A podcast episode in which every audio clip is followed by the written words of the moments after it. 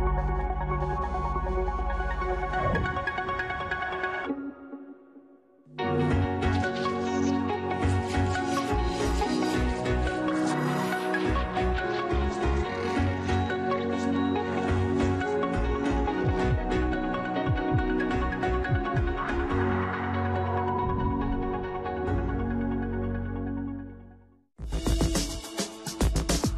Organización Mundial de la Salud define como riesgo sanitario a todas aquellas circunstancias, eventos o situaciones adversas que puedan poner en peligro la salud o la vida de las personas.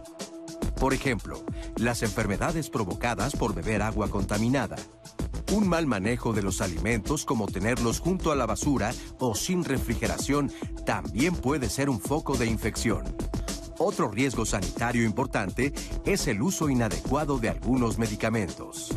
Ante este panorama, en México contamos con la Comisión Federal para la Protección contra Riesgos Sanitarios, la COFEPRIS, organismo de la Secretaría de Salud que tiene el compromiso de regular, controlar, vigilar y fomentar una cultura de la prevención y cuidado sanitario en beneficio de la población.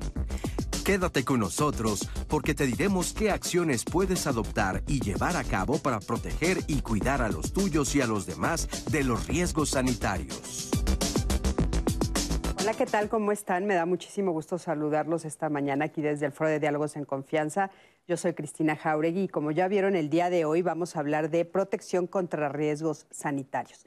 A mí me parece que es un tema que la verdad nos viene muy bien en este momento. No sé si a ustedes les ha pasado, pero yo últimamente, desde que empezó estos calorones, he escuchado a muchas personas a mi alrededor que se han estado enfermando, sobre todo enfermedades del estómago, ¿no? Y casi siempre por esta época empezamos a preguntarnos, bueno, ¿qué pasa con la comida? ¿Por qué se echa a perder tan rápido? Y creo que es muy importante que el día de hoy hablemos de este tema y de muchos otros temas más que tienen que ver con nuestra salud, la salud en el interior de nuestros hogares, cómo nosotros podemos ayudar a que estas temporadas y por supuesto todo el año nosotros estemos muchísimo mejor en el interior de nuestros hogares, sabiendo cómo eh, pues prevenir que algunas de estas cosas sucedan. Vamos a hablar de medicinas, vamos a hablar de los alimentos, vamos a hablar de las playas, en fin, va a ser un programa que nos va a enseñar muchísimo, así es que quédense con nosotros, les doy los buenos días. Y por supuesto, como siempre, le voy a dar los buenos días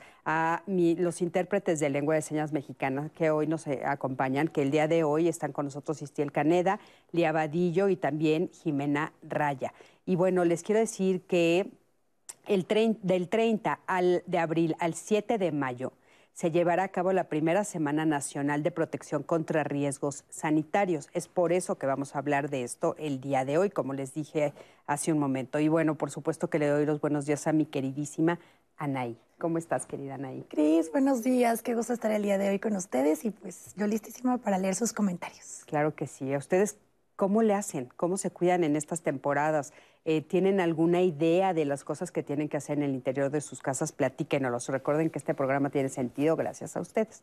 Y bueno, el día de hoy tenemos con nosotros a eh, la maestra Berta Alcalde Luján.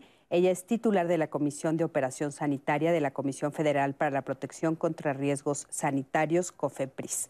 Berta, ¿cómo estás? ¿Qué tal, Cristina? Muchas gracias por la invitación. Al contrario, gracias a ti por estar aquí.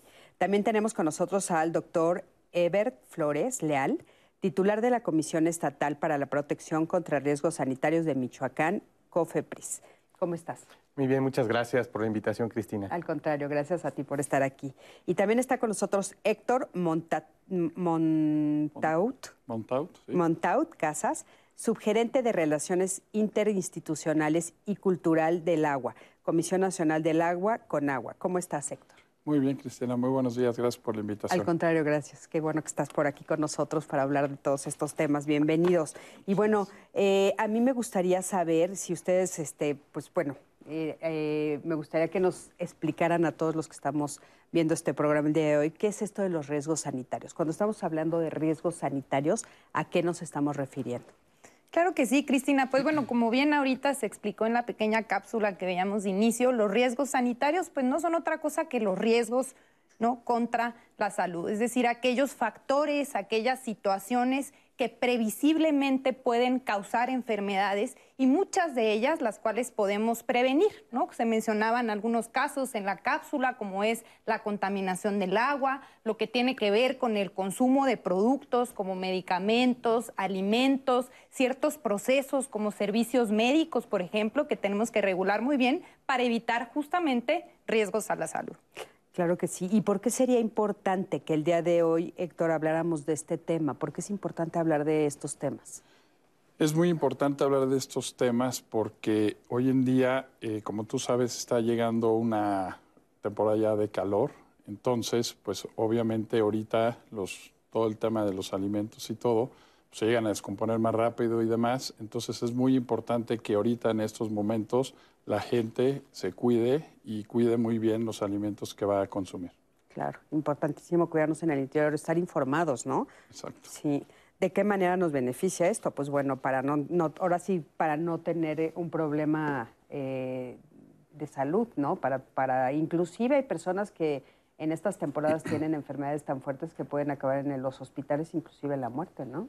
Sí, definitivamente la identificación de los riesgos sanitarios tiene que ver con esto, ¿no? En qué temporada, eh, qué riesgos tienen más posibilidad de suceder y que así como las instituciones puedan estar vigilando por medio de muestreos intencionados en algunas ocasiones, podemos citar el ejemplo de las playas o los muestreos de albercas, en donde el objetivo es garantizar que la calidad del agua sea la adecuada, ya sea para bañarse en la alberca o ahorita que estamos saliendo en algunos lugares del país de la veda eh, por la marea roja en el Pacífico, en Michoacán nos tocó.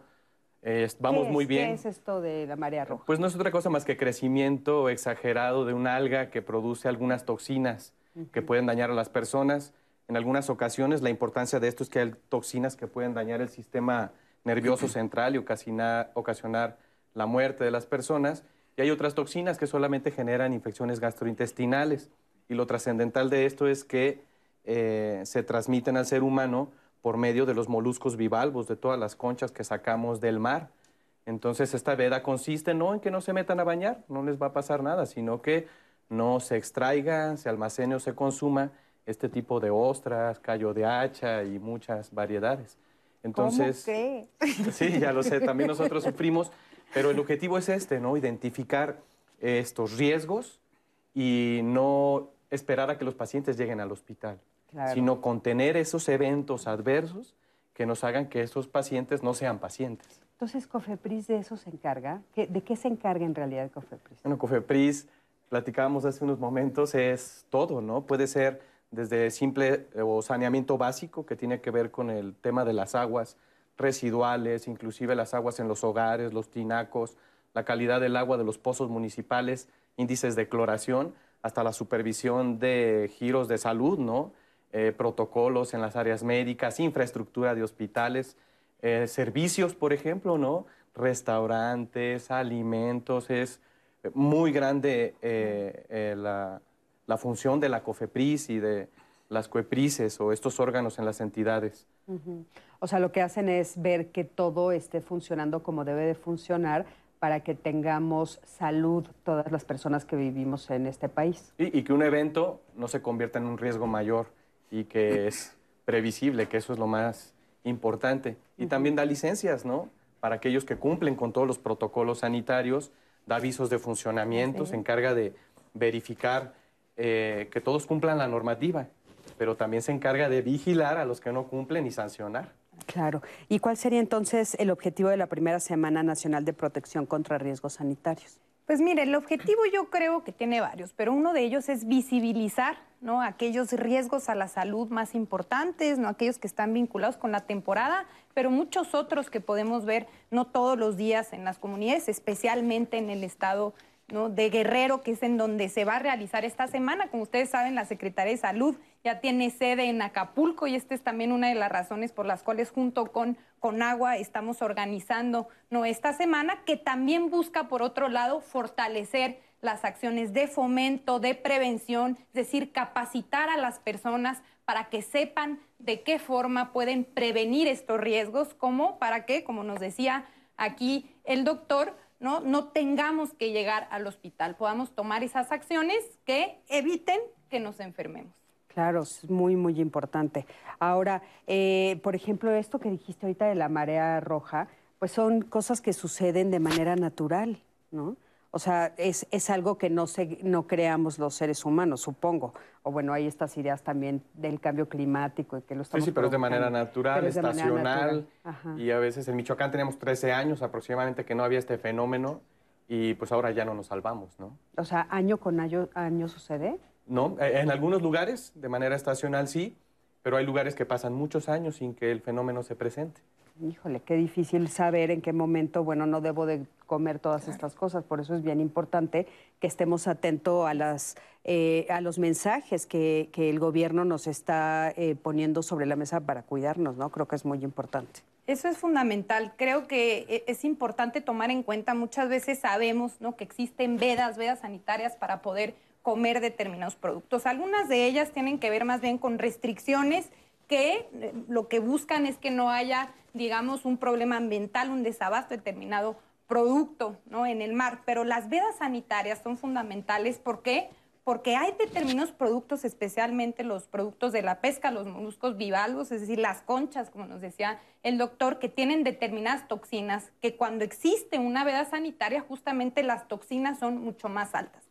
Y es realmente riesgoso. De hecho, en el tema de alimentos, yo diría, es uno de los riesgos más grandes a la salud que podemos encontrar. Y por eso parte de las funciones de COFEPRIS en coordinación con las comisiones estatales de regulación sanitaria es estar monitoreando para que podamos informar a la, a la sociedad ¿no? cuando existen estos riesgos y que eviten comer estos productos. Claro, la palabra veda, ¿qué significa para los que no la conocen? La palabra veda significa, es decir, que es una restricción. Es decir, no se puede en ese momento consumir, tampoco se puede pescar, no se puede almacenar ¿no? determinados productos, en este caso, determinados productos de la pesca. Entonces ustedes van a todos estos lugares a certificar que no se esté pescando, que no se esté distribuyendo y que la gente no lo esté consumiendo. Efectivamente, esa es una de las labores que realizamos en coordinación justamente con los estados, ¿no? que también nos ayudan a monitorear que se esté cumpliendo con las vedas sanitarias. ¿Qué pasa si encuentran a alguien que está rompiendo esta veda? Pues existen diversas medidas. Una de ellas, por ejemplo, es la suspensión de establecimientos, ¿no? Es decir, se les ponen sellos para que no puedan seguir trabajando en la medida de que no cumplan con las restricciones y después se llevan procedimientos, ¿no? Es decir, se- ellos pueden presentar pruebas y demás y se les puede sancionar en su caso, multar o incluso clausurar establecimientos que estén incumpliendo estas normas. Ok. Y si alguna persona consumió en estos periodos, ¿qué, qué es lo más adecuado de hacer? O sea, ahora sí hablando ya de a nivel personal, correr al hospital, ir con un doctor, ¿qué hay que hacer si alguien consumió? Creo que lo más adecuado es que acudan con su médico, ¿no? Es decir, que puedan ir con su médico, informarles que han consumido este tipo de productos y estar muy pendientes de determinadas reacciones adversas para que de inmediato puedan ser atendidas. Sí, ¿Cuáles serían las es, es- reacciones? es- es importante no caer en pánico, o sea, generalmente la COFEPRIS es muy cuidadosa y dice, la veda sanitaria es específicamente para estos lugares y hay toda una descripción de la veda, lo que decía Berta, ¿no? ¿Qué incluye esa veda? Extracción, almacenamiento, consumo y... eh, y por determinado y tiempo. por determinar lo que hacemos generalmente cuando vemos, pues sellar y eh, incautamos el producto, ¿no? que es bien importante. También hacemos muestros de producto aleatorio para cerciorarnos esa parte, ¿no? Porque a veces te dicen, no, no lo saqué de esta playa de Maruata, por ejemplo, ¿no? Que teníamos ese, tenemos la veda ahí, eh, lo trajeron de otro lugar. Sí, pero me voy a permitir tomar este muestreo y la COFEPRIS tiene la capacidad de estar muestreando ese producto para dar certezas, certezas de no consumirlo o certezas de sí consumirlo. Y depende de la toxina, en este caso de la marea roja, eh, si hay síntomas gastrointestinales, ¿no? Puede haber fiebre, datos de intoxicación intestinal, diarrea, ¿no? Que las evacuaciones sean eh, o- eh, muy líquidas, explosivas, inclusive hasta con sangre, o sea, pues hay que ir rápido al hospital. Claro. Pero a la que más le tememos es a, a esta neurotoxina que puede paralizar los músculos del cuerpo y por ende generar un paro respiratorio, por ejemplo, ¿no? Es por eso que tomamos con mucho cuidado este fenómeno de marea roja. Quien generalmente nos avisa son los pescadores, ¿no? Hoy se ve rojo, ellos ya saben. Y se activa todo el protocolo y hay que comenzar a muestrear, comenzar a informar a la COFEPRIS y a las playas vecinas. Hay todo un protocolo que es muy, muy bonito, hay mucha experiencia en nuestro país. ¿Y cuánto tiempo dura más o menos? Esta Exacto, vez? se hacen muestreos, a veces cada tercer día, a veces cada semana, y hasta que los muestreos estén negativos, se levanta la veda. Ok, ya, o sea que no se sabe, cada año puede ser diferente. Puede ser distinto, así es. Ok, qué importante y aparte qué difícil también porque muchas personas viven de eso, ¿no? De, de esta pesca que hacen. Sí, afortunadamente en Michoacán creo que no nos pegó tanto, pero sí todo el lado de Mazatlán, que afortunadamente esta semana vi que se levantó la veda. Eh, pues nuestros vecinos de Colima también estuvo muy fuerte el tema de la marea roja con algunas toxinas ahí muy dañinas. Y pues sí, es un riesgo que, que tiene el comercio en ese sentido. Claro, por supuesto. En México y en el mundo, ¿no? Claro, sí, de las no- ahora sí que no somos, eh, eh, no solamente le sucede a México, Sí, ¿no? pero creo que nada, aunque sea el tema económico, etcétera, eh, valdría la salud de las personas No, hombre, y en un nada. caso muy extremo la vida de una persona. Es por eso que la COFEPRIS siempre es muy enérgica en, en- en el control No, hombre, de los por riesgos. supuesto. Claro que sí, importantísimo estar atentos, saber en qué momento ustedes avisan y tener muchísimo cuidado de no consumir. La vida de una persona es, por supuesto, más importante que cualquier otra cosa, y eso lo sabemos. Acompáñenme a ver eh, la, la siguiente información. La inocuidad alimentaria, hay que definir lo que es el término inocuidad. La inocuidad es una característica que garantiza que los alimentos que consumimos no causen daño este, a nuestra salud, pues es ocasionada más que nada en alimentos eh, de origen eh, animal y, y son contaminados por bacterias, virus, parásitos o toxinas. Para poder prevenir estas enfermedades, pues hay que conocer las causas que originan lo que son las enfermedades transmitidas por alimentos, que pueden ser desde que eh, factores intrínsecos o extrínsecos, intrínsecos que el alimento este, tiene gran cantidad de agua, este, el alimento se debe de tener a cierta temperatura, el alimento tiene alto proteína, es un alimento perecedero, entonces nos vamos a los extrínsecos donde entra el manipulador de alimentos. Eh, una mala manipulación, una mala información al usuario, una mala, este, pues lo que es la desinformación nos puede ocasionar una mala manipulación y el aumento de riesgo de contraer alguna enfermedad transmitida por alimentos.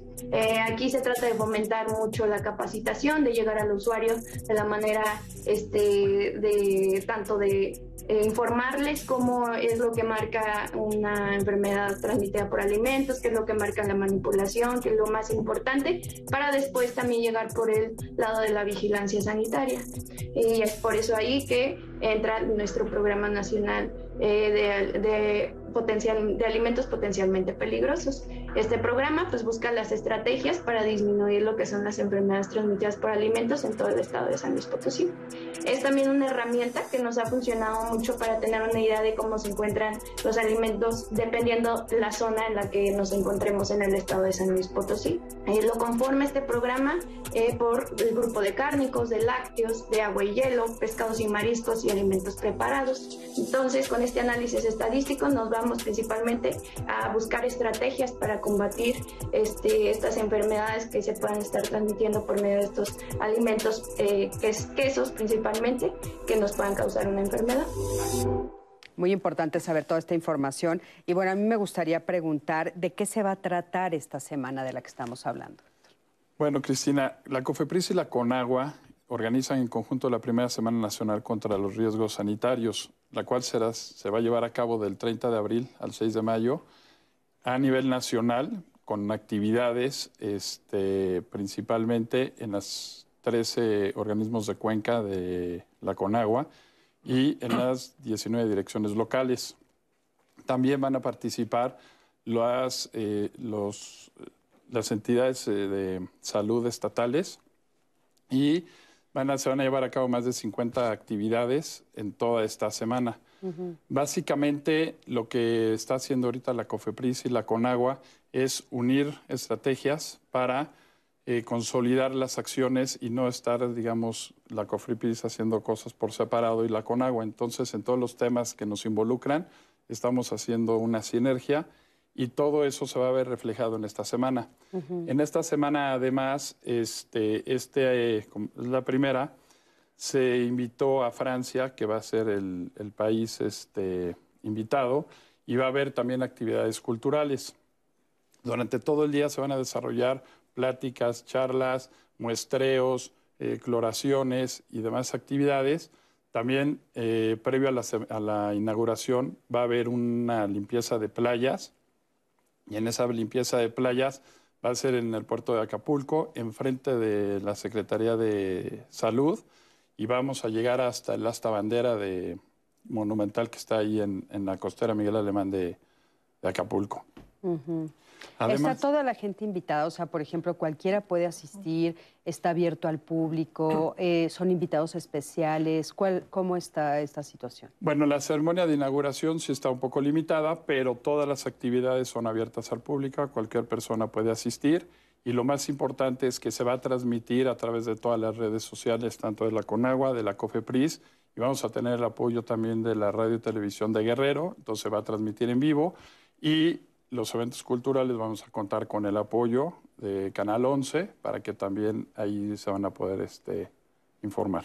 Y, y- y, bueno, el objetivo es justamente que las personas eh, aprendan sobre todos estos temas. O sea, ese es el objetivo, que nosotros, ahora sí que lo- los que no estamos involucrados con, con la COFEPRIS ni con, ni con, con agua, sepamos de esto. Ese es el objetivo principal. Sí, el, el objetivo principal es que todo lo que está, to- todas las actividades que realiza la CONAGUA y la COFEPRIS, en materia de seguridad este, sanitaria, en, en temas de calidad del agua y demás, se unan y se dé a conocer a la población. Y se, obviamente vamos a públicos desde niños, a este, adultos, a todo el público en general. Y dentro de la semana, algunas este, de las actividades se van a ir a visitar a algunos colegios, se van a ir a visitar preparatorias, se van a, a visitar universidades, se van a estar haciendo algunos muestreos, en en- sobre todo en Acapulco, en dos de los principales mercados. Entonces va a ser una semana muy, muy completa y creo que va a ser, este, pues muy, se va a dar un mensaje muy importante de las dos instituciones a la población. ¿Quieres agregar algo? No, pues invitarlos, ¿no? Justo, por ejemplo, este tema de la limpia de playas va a ser el 30 de abril a las 9 de la mañana. Creo que es muy importante que todos los que viven en Acapulco... El Día del Niño. Exact- Que lleven a sus chiquitines a la Muy playa. Exactamente, que el Día del Niño empiecen con una actividad ¿no? de la comunidad que busca justamente limpiar las playas de Acapulco, que es muy importante, y también decir que, que justamente, eh, como nos decía el representante de Conagua, va a haber actividades culturales muy padres, como por ejemplo la proyección de películas casi todos los días, no tanto al aire libre como en lugares no cerrados en, en- los centros culturales de Acapulco. Entonces, checar en la página de internet los horarios, pueden ir, van a ser gratuitos todos los eventos y va a haber muchas charlas muy interesantes sobre el tema de productos milagro, el tema de los medicamentos, ¿no? El tema justamente las playas limpias. Eh, creo que va a ser una semana muy productiva. Claro, muy importante. Y aparte, últimamente hemos estado escuchando tanto sobre el agua, ¿no? O sea, este problema que hay de que no, lo no la sabemos cuidar. eh, la verdad es que es como muy importante saber frente a qué estamos, la realidad de lo que estamos viviendo. Entonces va a ser muy importante también saber del agua. Sí, claro, es muy importante saber, como bien dices, del agua y sobre todo los cuidados. Hay cosas tan sencillas que se pueden hacer para cuidar el agua y que realmente pues, la gente no está acostumbrado. Es, por ejemplo, cuando te metes a bañar, pues en lo que se calienta el agua, pon una cubeta, que caiga el agua y toda esa agua pues tú la puedes reciclar. Cuando pones una lavadora, pues el agua de la lavadora, pues, en vez de que se vaya por el desagüe, toda esa la, la puedes este, también este, almacenar en una cubeta y con esa agua te puede servir para limpiar los pisos. En fin, nos hay O las plantas, ¿no? Porque yo estaba escuchando que, que el jabón, digo, cuando no es un jabón dañino, ayuda, inclusive es este un, un fum- eh, fumigicida, ¿cómo se llama? Natural. Fertilizante natural. No, eh, para quitar las plagas, un plaguicida natural, el, el jabón. Había escuchado eso de las lavadoras. Ok, O sea, bueno. había escuchado a personas decir, es importante la- el agua también para eso puede servir. El de la lavadora, o sea, después de que lavas la ropa. Ok, esa, esa parte sí la desconocía, pero bueno, Sí, bueno, es la- algo ya nuevo, sabes ¿no? que ya sabes que por ahí nos cuentan de todo. Es que fíjate que yo tengo un espacio en Tepoztlán y ahí lo usamos para eso. Ah, ok. Entonces, sí, sí nos ha funcionado, ahí se los doy de tip. Pero bueno, no creo que sí es importante todas estas cosas que son, que son este, parte de, las, de lo que estamos haciendo ahora. A mí me, me gusta mucho que ustedes vengan, estoy muy contenta de que hayan venido porque me parece que estamos regresando a eso, ¿sabes? O sea, creo que la, comunidad, la sociedad, eh, todos queremos regresar a cuidar el planeta otra vez. O sea, a, aprovechar el agua, a saber qué cosas sí nos sirven, esto de, los alimentos milagros o los superfoods, o también tener cuidado con las medicinas que nos engañan por ahí también, ¿no? Entonces creo que es muy importante. Este, Anaí, ¿hay alguna pregunta por ahí? Pues sí tenemos una, pero tenemos muy poco tiempo. Se las voy diciendo para que vayan pensando en la respuesta. Dice, ¿cuáles son los principales riesgos riesgos sanitarios que debo considerar en mi casa? Nos está preguntando Mariana a través de redes sociales. Vamos a hacer una pausa rapidísima y regresando van a responder esta pregunta. Perfecto.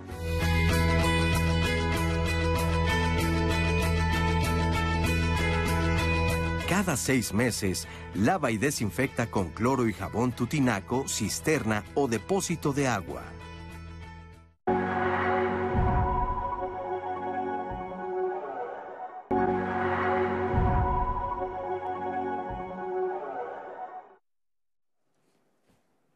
Seguimos en su programa Diálogos en Confianza y antes de seguir con el tema del día de hoy, quiero decirles o quiero contarles una anécdota personal. Cuando era muy pequeña, mi papá antes de dormir nos leía cuentos, fábulas. Em, y yo creo que eran mis momentos favoritos del día junto con mi hermano porque nos transportaban a mundos fantásticos, mágicos. Em, la verdad es que hoy sé, gracias a eso, que la lectura, los libros, eh, pues son especiales en nuestra vida cotidiana.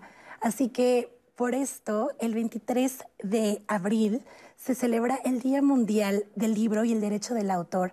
Y por esto el, día de programa, el programa del día de mañana va a ser súper especial porque vamos a estar transmitiendo en vivo desde la Biblioteca Nacional de Ciencia y Tecnología del IPN. Va a ser un programa precioso, no se lo pueden perder.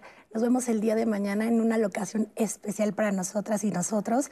Así que pues vamos a hablar sobre eh, el tema del libro, la lectura, la nueva normalidad de las bibliotecas y la lectura. No se lo pueden perder. Y antes de la pausa, yo les estaba leyendo algunos de sus comentarios, porque como ustedes saben, estamos en vivo en Facebook, en Twitter, en YouTube. Y aquí nuestros este, especialistas del día de hoy no me creen que ustedes están preguntando en vivo, pero es verdad. Eh, la audiencia de diálogos es muy participativa. Y pues también para que ustedes nos vayan contando sus anécdotas. Ya la gente nos empezó a contar, por ejemplo, de cómo recicla el agua y cómo cuidan el agua. Nos decía Araceli Verona que ella, por ejemplo, recicla el agua de la lavadora y le funciona muy bien para el resto de los productos eh, del baño, este, para regar las plantas. Muy bien, Araceli también nos está contando por acá. Ya les contaba la, pregunta que nos hacía Mariana, que cuáles son los principales riesgos sanitarios que se deben considerar en casa. Em, algo que nos estaban hablando también en redes sociales, nos dijeron, los meses con nombre sin R son precisamente los que se recomiendan disminuir o consumir con mayor cuidado los productos del mar. Es verdad, mayo, junio, julio. Eso nos están diciendo en redes sociales. Sí, ¿a ti no te tocó oírlo ya? Yo no lo había escuchado, pero me parece muy padre que estén hablando en redes de, realmente eh, los meses con nombre sin R hay que disminuir los productos. Con los meses sin R. Ajá, mayo, junio y julio. Sí. Sí, sí, pues Eso se decía antes, ¿sí es cierto? ¿O ya ¿Es real? O... No, pero tiene que ver con el, clima. El verano. Y Muchas veces coincide, es cierto, digo, no hay, no hay que tomarlo como regla general, pero efectivamente muchas veces coincide por la temporada de calor. Es que son como estos, eh, estos mitos que se van eh, pasando de generación en generación. Yo sí lo recuerdo, a mí sí me decían mis abuelas, mis tías, mi mamá, estos meses no se puede comer nada del mar, de, o, sea, de conchas, ¿sí? Claro. Pues ya mejor eh, hay que buscarlo de decía, a mí me decían, a mí decían, los meses que no tienen R no se puede comer. Y entonces no comíamos en esos meses conchas que porque era justo cuando había este tipo de cosas. El como tema de María Roja. El tema de María Roja. Y también yo recuerdo a mi abuelo diciendo, es que es cuando se están reproduciendo. o sea, pues no sabes, ¿no? Entonces eh, explicas de alguna manera, pero mira, a mí sí me tocó, ¿eh? Eso es algo que están comentando en redes. Y también una pregunta, porque estábamos explicando que es Cofepris, y una pregunta que nos hizo Rocío es, Cofepris, eh, ¿vigila también los restaurantes que sigan medidas para evitar que los alimentos se echen a perder? ¿O cómo es que funciona Cofepris? ¿Nos puedes contestar? Sí, a ver, Berta. Sí. Sí, pues mira, sí es una de las funciones que tenemos. Como bien eh, decíamos al inicio, COFEPRIS tiene muchísimos campos de acción para vigilar, que vigila de la mano con las comisiones estatales, ¿no? Justamente Everta aquí como representante. Muchos de los restaurantes, efectivamente, podemos ir nosotros a verificarlos, inspeccionarlos, pero generalmente lo realizan a nivel estatal. En este tipo de establecimientos que son más pequeños, son sobre todo las comisiones estatales quienes inspeccionan regularmente, entre otras cosas, el tema de los alimentos. Pero, por ejemplo, si yo quiero abrir un restaurante, tengo que tener permiso de ustedes. No como tal, es decir, no hay una licencia o como tal, pero sí tiene que haber un aviso, ¿no? En el caso de los restaurantes, un aviso de funcionamiento que también muchas veces lo otorgan los propios estados. Y de esa forma, cuando tú avisas a la autoridad que estás abriendo un restaurante, entras entonces a un listado que le permite a la autoridad realizar visitas de manera ordinaria para vigilar que estén cumpliendo con las normativas sanitarias. Ah, eso es muy importante. Sí, ese, es como manejamos los índices de riesgo. Nosotros podemos visitar un restaurante por dos vías, ya sea porque nosotros tenga algún antecedente o porque hay alguna denuncia. Y sí, una de las materias más importantes de las comisiones estatales es alimentos. Muestreamos salsas, por ejemplo, si algún producto cárnico se necesita muestrar, también se muestrea y varios productos de la cocina. Vigilamos que sus protocolos en su cocina sean los adecuados para la preparación de los alimentos, que el personal traiga sus cofias, ¿no? Desde cosas simples, cubrebocas, sus guantes, hasta su agua que utilizan para lavar eh, los alimentos o para cocinar eh, sus alimentos. Todo eso verifican eh, los estados en un restaurante. Te están preguntando, ¿no? De dónde denuncias. Qué ah, bueno que lo mencionabas, porque, por ejemplo, Lu Escobar nos dice que ella no sabe dónde reportar un restaurante, porque dice: Mi esposo y yo nos enfermamos fuertemente del estómago después de comer ahí, y por lo visto no es la primera vez que tienen casos así. ¿Dónde puedo hacer las denuncias? Nos dice Lulu. Sí, claro que sí. Eh, afortunadamente, por ejemplo, la COFEPRIS, en su plataforma hay un área de denuncias y que cuando, no importa que sea de Chiapas, de Michoacán o de Jalisco, inmediatamente nos la turnan cuando son materias eh, de los estados y se atienden. O en todos los estados hay comisiones o direcciones para la protección contra riesgos sanitarios en sus secretarías de salud y ahí pueden hacer las denuncias. Es bueno saberlo y yo quiero decirle a la audiencia de diálogos que vamos a estar poniendo toda esta información en redes sociales donde pueden hacer sus denuncias, información de la COFEPRIS, este, para que también nos estén siguiendo ahí en las redes de COFEPRIS, etcétera, para que tengan toda esta información y no se queden con dudas. Em, y hablando también de más información, porque este programa se trata de ello, eh, quiero invitarles a que veamos esta cápsula sobre residuos sólidos que hicimos con Gabriel Cortés Alcalá. Él es comisionado de Fomento Sanitario. Vamos a ver sobre saneamiento básico. Vamos a ver qué nos dice. La Comisión Federal para la Protección contra Riesgos Sanitarios tiene entre sus atribuciones el fomento sanitario que descansa en la Comisión de Fomento Sanitario precisamente. Y eh, la Comisión de Fomento Sanitario se encarga de hacer actividades de comunicación de riesgos y capacitación con la finalidad de disminuir los riesgos a la salud desde su base. Entonces, una de las actividades de fomento, de fomento sanitario es el saneamiento básico. El saneamiento básico, eh, entre otras cosas, eh, eh, radica en el adecuado manejo de los alimentos para evitar que estos se encuentren contaminados, tener agua limpia, agua potable y, y, manejarla de manera adecuada para que ésta siempre esté en condiciones para el consumo humano, el lavado de manos, que va prácticamente de la mano del agua potable, el adecuado manejo y disposición de los residuos sólidos que son foco de contaminación y llevan enfermedades al, hogar y al humano, el adecuado manejo de las excretas, no todas las, comunidades cuentan con, un servicio de drenaje y finalmente eh, el cuidado de la fauna nociva que pudiera haber en los hogares o cerca de donde se encuentran los alimentos. Como un ejemplo de las acciones que llevamos a cabo en COFEPRIS en coordinación con el Estado de Guerrero y el municipio de Acapulco está la problemática de, basura. Y entonces se está formando eh, un comité interinstitucional en donde los tres niveles de gobierno, federal, estatal, municipal y la sociedad organizada de Acapulco, colaborarán de tal manera para poder llevar a buen fin la problemática que existe con la basura en la ciudad de Acapulco. Muchísimas gracias por esta información y bueno, nos quedan algunas dudas. Por ejemplo, ¿qué quiere decir esto de saneamiento básico? Pues es un conjunto de actividades comunitarias, como decían, que llegan hasta el hogar de las personas, que se deben vigilar y llevar de una manera adecuada, de manera rutinaria, mm. diario, que tiene que ver con el agua. Desde, platicamos eh, los municipios, sus pozos de agua adecuadamente clorados, pero en casa nosotros vigilar que nuestros tinacos estén en buenas condiciones, ¿no? Y que están bien clorada el agua. Y eh, en el manejo de alimentos es muy importante que las áreas donde tenemos la basura, pues estén lo más alejadas posible de donde cocinamos. Y platicamos algo bien importante, eh, la temperatura de los alimentos. Algo que muy común sucede en estas épocas de calor y de alto consumo de mariscos es que a veces compramos un pescado, se descongela y llego a casa y lo vuelvo a congelar. Error total. No podemos volver a congelar un, pescado que ya eh, ha sido descongelado, por ejemplo. Tenemos que verificar su estado, si lo aprietas, si tus dedos no se marcan, si los ojos ya no son cristalinos, si las escamas se desprenden fácilmente, el olor. O sea, todo este manejo de alimentos, no solamente para restaurantes, es para tener cuidado también en casa. Y hay casas que tienen necesidad eh, de letrinas, por ejemplo, pues el manejo adecuado de las excretas o del agua que se produce en la casa, ¿no? Entonces, todas estas actividades de saneamiento básico, esta Semana Nacional se enfoca en todo el país, todos los estados, en todas sus jurisdicciones, tienen actividades, por lo menos en cinco municipios de cada jurisdicción, con el Programa Nacional para la Protección contra Riesgos Sanitarios.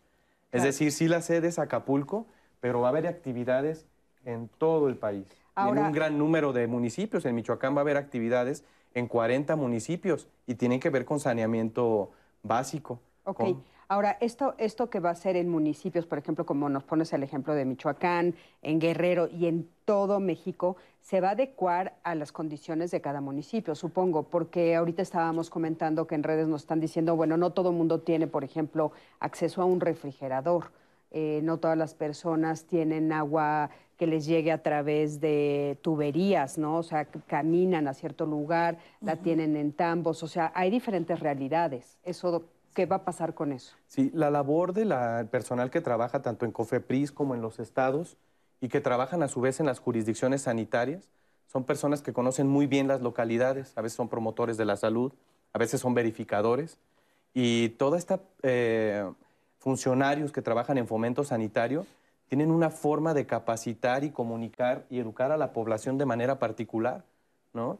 Hay a quienes hay que dejarles más pastillas de cloro porque su sistema no es un sistema tan adecuado, por ejemplo. Sí, claro que sí, hay medidas específicas. No todos tienen un baño, como les decía, y tienen necesidad de darles un curso de manejo de excretas, por ejemplo. Claro, por supuesto. Eh, por ejemplo, ustedes están diciendo que hay fauna nociva. ¿A qué se refieren con fauna nociva? Eh, lo conocemos comúnmente como las plagas, ¿no? Lo que son, por ejemplo, las plagas de cucarachas, de ratas, De determinados animales que tienen una carga de bacterias muy importantes y que pueden justamente ¿no? generar enfermedades a la salud. Y esto también es una parte muy importante de las acciones de saneamiento básico, que como bien decía Ever, pues son las acciones elementales que tenemos que realizar. Primero a nivel del hogar, pero también a nivel de las comunidades, es decir, las escuelas, las instituciones y también a nivel de gobierno, a nivel de gobierno municipal y a nivel de gobierno estatal, ¿no? Que ayudan, por ejemplo, para el tema del saneamiento del agua, el tema, por ejemplo, de, eh, de qué manera se manejan los residuos sólidos o lo que conocemos como basura. Eso también es muy importante como parte de las acciones de saneamiento básico, parte de las responsabilidades está en la casa. Yo tengo que separar mis residuos sólidos, no los orgánicos, separarlos de los inorgánicos. El gobierno tiene también, por su lado, la obligación de esos residuos que yo recibo separados, poder utilizarlos, por ejemplo, los residuos orgánicos para composteo en muchos municipios ya se está realizando, ¿no? Y cuidar el tema de en dónde se están depositando estos residuos. Ahora, ¿qué hacemos si nosotros separamos en el interior de nuestros hogares y cuando llega el camión de basura lo revuelve todo? Esa es una pregunta muy común. Bueno, primero decir que ya el hecho de separar desde el inicio la basura ayuda mucho, ¿no? ¿Por qué? Porque no, es decir, no, no es que se revuelva como tal, o sobre todo los residuos orgánicos e inorgánicos, ya la separación de los inorgánicos es otra cosa. Ayuda mucho a que esta basura no se contamine ya llegando ¿no? al lugar en donde se depositan. Como muchos de ustedes saben, esta actividad tiene, de hecho, eh, eh, puede haber ganancias económicas muy importantes para aquellas personas que reciben la basura y muchas veces estas personas viven en condiciones realmente deplorables y eso tiene que ver también con la contaminación de estos residuos, que muchos de ellos no son basura, que se pueden reutilizar. Entonces es cierto que buena parte de la responsabilidad está en el gobierno y también parte de la labor que tenemos en COFEPRIS, en las comisiones, está ¿no? Cuidando que este tipo de cosas se cuiden, pero creo que es muy importante que no haya pretextos desde nuestro hogar, que busquemos la forma de nosotros separar la basura, no tener esa parte de la responsabilidad y de la manera, si, nosotros podemos, por ejemplo, realizar composta en casa, utilizar nosotros los residuos orgánicos y también ¿no? aquellos materiales que se pueden reciclar. Eh, ¿Se puede denunciar algún camión de basura que haga eso con ustedes? Pues se puede denunciar, sí, efectivamente, eso generalmente es a nivel municipal. Entonces yo ahí no lo que sugeriría es que se busquen los mecanismos a nivel municipal más bien para que se denuncie también a nivel estatal, ¿no? Para decir justamente que no se está cuidando esto. Claro, muy importante. Y bueno, el tema, eh, en este momento el tema del agua también es eh, fundamental. ¿Cómo, ¿Cómo podemos cuidar el agua en el interior? Nos están preguntando qué acciones hacer en el interior de nuestros hogares para ayudarnos. ¿Qué hacer con el agua? Por ejemplo, en, eh, espacios donde no llega, donde no, no tienen este, la tubería, donde tienen que ir caminando al río más cercano, a un pozo. Pues mira, como bien mencionas, en muchas comunidades, sobre todo en las comunidades indígenas, este, realmente para ir a conseguir el agua caminan hasta 12 kilómetros. Entonces van 6 kilómetros al pozo más cercano, vienen cargando con el agua, Normalmente pues lo que utilizan son este, cubetas. Entonces, lo, más importante es hacerlo lo más temprano que pueda ser, porque también las condiciones de temperatura en lo que va el trayecto el agua, pues se puede empezar a descomponer. Entonces, hacerlo o lo más temprano o lo más tarde. Esa es una de las recomendaciones que, que daría. Y en casa, pues como ya te mencionaba, pues sí es bien importante que cuando tú te laves los dientes, pues utilices un vaso y no dejes abierta la llave todo el tiempo, ¿no? Con eso, pues ahorras agua. Otra es lo de la cubeta que ya había mencionado a la hora de la regadera, almacenas el agua en lo que está, se calienta y esa agua la reutilizas. En las noches regar los jardines. Y ahorita con tanto calor tú riegas este, el, jardín con el sol o en el día, se evapora muy rápido. Entonces, lo más recomendable es que se haga en la noche. Luego, las banquetas mucha gente sale y empieza a, regar las este, a limpiar las banquetas con manguera. Pues eso es un desperdicio de agua. Entonces, la misma agua que ya este, almacenaste cuando te estabas bañando, pues esa misma agua utilízala para limpiar este, tus banquetas. Otra es pues, lo de la reciclada del agua de la lavadora. Esa, pues como mencionábamos, te sirve para limpiar pisos y demás. Y como tú nos mencionaste, pues también se utiliza para las plantas y eso ayuda a quitar plagas y demás. Entonces, pues, hay muchas maneras en las que podemos desde casa contribuir al ahorro del agua con cosas, pues la verdad, muy, muy sencillas. Entonces... Oye, eh, ¿por qué antes sí podíamos tomar agua de la llave y ahora dicen que no? Bueno, pues ahora dicen que no porque pues, la, misma transportación del agua y, y, demás este, pues no está tan garantizada por el tema de tuberías y, demás, ¿no? Pero yo creo que pues ya todos en casa tenemos un filtro, entonces lo más recomendable es pues, tomar agua de, filtro y pues obviamente tener los mayores cuidados en casa, si no calentarla, la puedes sacar de la llave sin ningún problema, la calientas en un pocillo, en una olla y después pues ya dejas que, baje la temperatura y ya esa misma agua te la puedes tomar, ¿no? Sí. Eh, ¿Quieres decir algo del agua?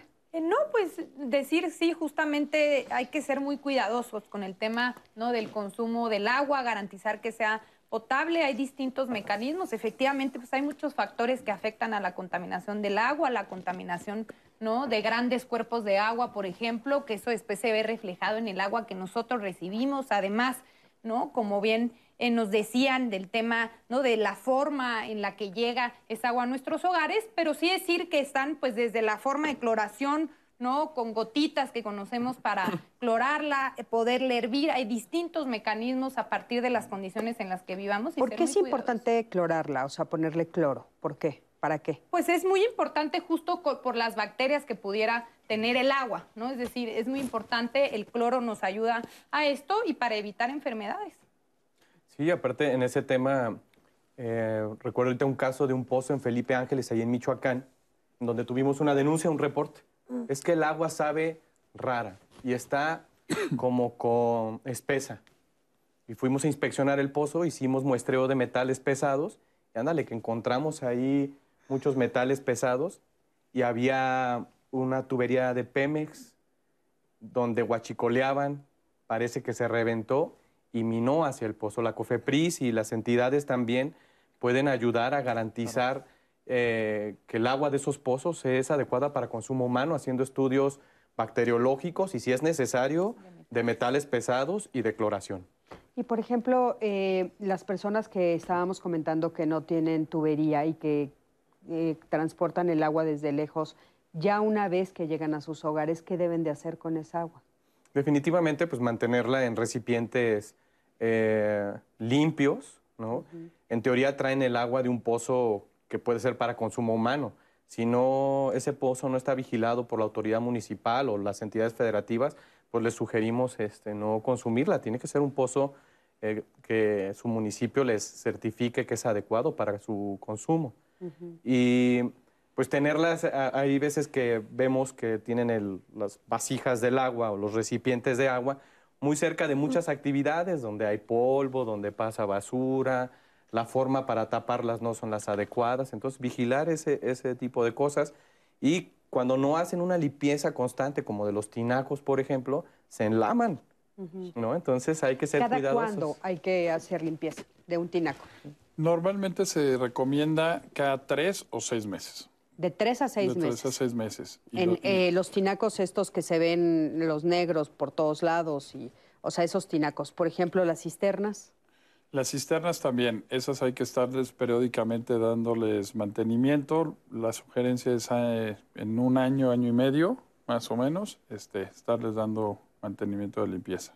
Ok, muy importante. Ahorita, eh, en este momento, ¿cuáles son eh, los alimentos que, que se descomponen más? ¿Hay alguna característica, algún tipo de alimento que se descomponga más en esta época de calor? Sí, hay alimentos con los que hay que tener especial cuidado, ¿no? Ahí entran los cárnicos, por ejemplo, no todas las carnes, ¿no? Ya sea de cerdo, de pollo, de res, eh, entran los productos de la pesca, ya los mencionábamos, es fundamental que tengamos cuidado con la exposición al calor, ¿no? de los productos de la pesca, entran los lácteos, también muy importante que seamos cuidadosos con la refrigeración de los lácteos y también tener especial cuidado con los alimentos que ya compramos procesados, ¿no? ¿Por qué? Porque pues hay que cuidar, ¿no? Las, las condiciones de higiene en que estos al final se procesan y por eso es parte de la labor de COFEPRIS y de las comisiones también ir a los lugares en donde procesan alimentos para cuidar las condiciones en que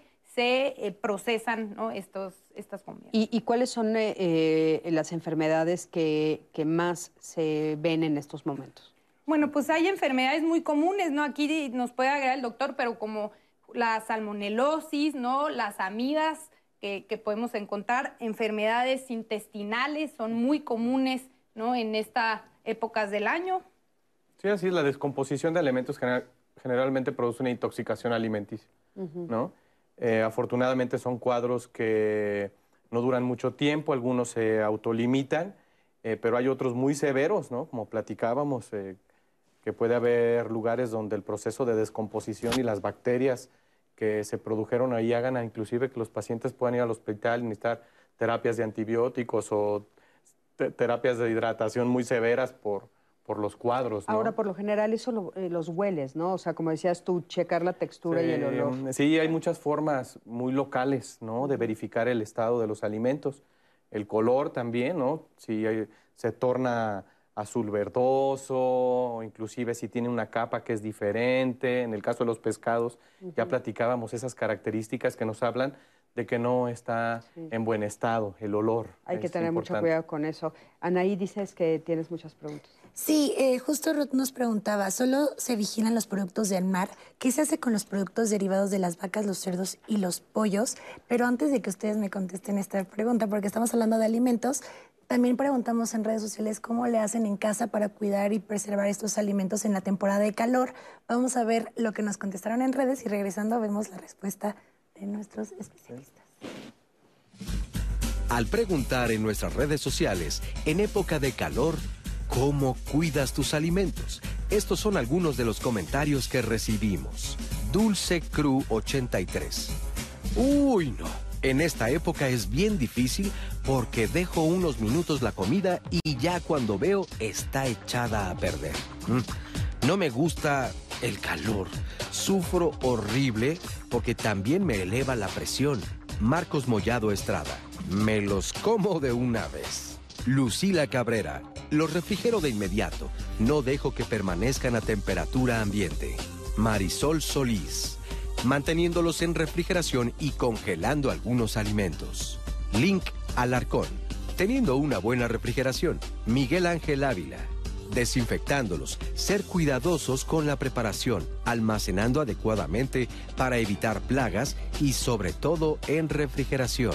Alan DMA. Refrigerarlos, llevar una buena administración en la compra de alimentos como frutas y verduras. Ay, pues muchas gracias por su participación. Seguimos aquí leyendo sus comentarios y sus opiniones al respecto. Y pues quiero retomar esta pregunta que nos hacía Ruth. Si solo se vigilaban los productos del mar y qué se hace con los productos derivados de las vacas, los cerdos y pollos. Pues sí.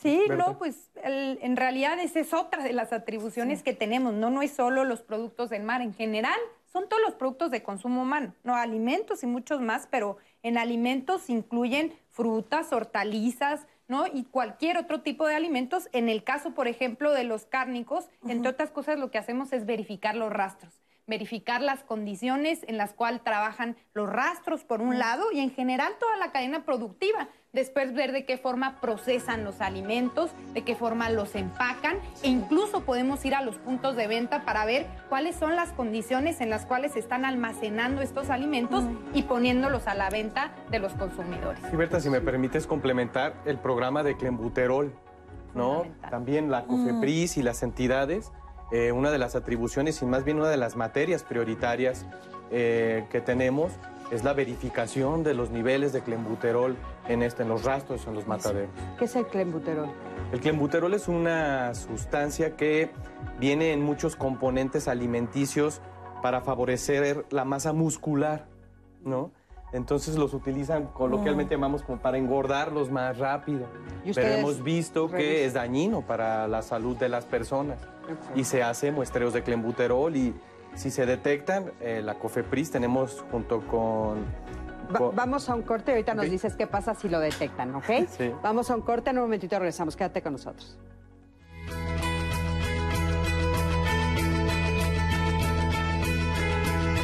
El manejo inadecuado de la basura es un riesgo para la salud. Sepárala y no la arrojes a barrancas ni al lecho de los ríos o arroyos.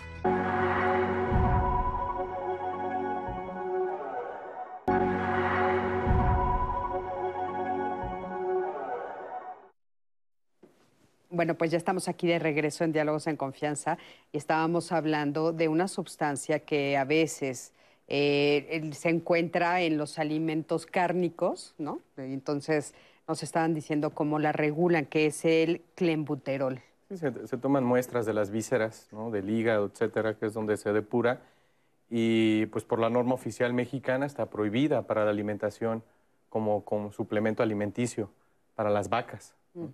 Entonces la comisión tiene un papel fundamental y las jurisdicciones sanitarias los verificadores quienes van, evalúan todo el tema sanitario del rastro, instalaciones, eh, dónde, tienen la carne en una primera instancia, como nos decía Berta, pero toman muestras para ver si estas vacas, estos animales, fueron alimentados con esta sustancia que está prohibida por la norma.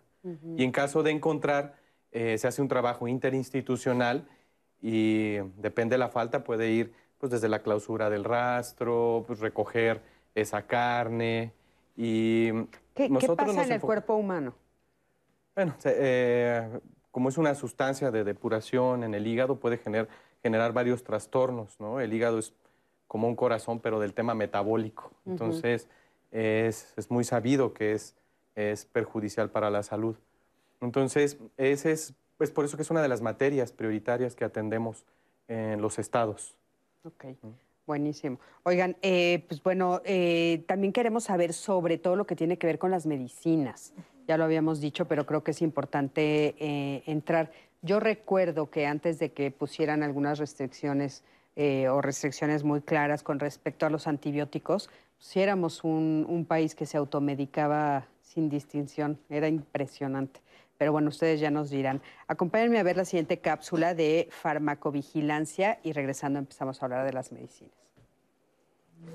La farmacovigilancia es un conjunto de procedimientos científicos que nos permiten analizar, estudiar, evaluar el comportamiento de los medicamentos, su efecto, en ver que los medicamentos se comporten conforme la investigación científica que se hizo y el balance del riesgo y el beneficio se mantenga dentro de una zona de seguridad. La farmacovigilancia también va a ver que el medicamento sea eficaz. Los beneficios sanitarios del medicamento es que la persona se va a curar o va, o va a estar controlado el padecimiento crónico que él tiene.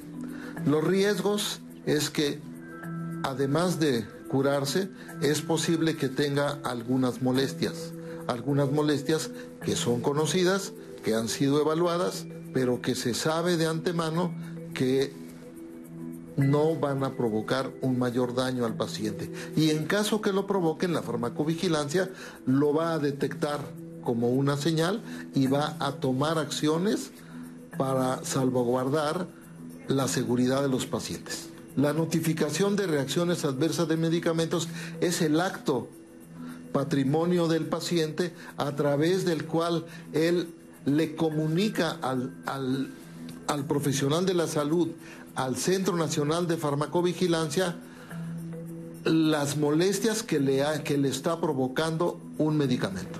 De tal manera que la COFEPRIS pueda tomar acciones oportunas, prontas, para que prevalezca la seguridad en el uso del arsenal terapéutico que tenemos autorizado.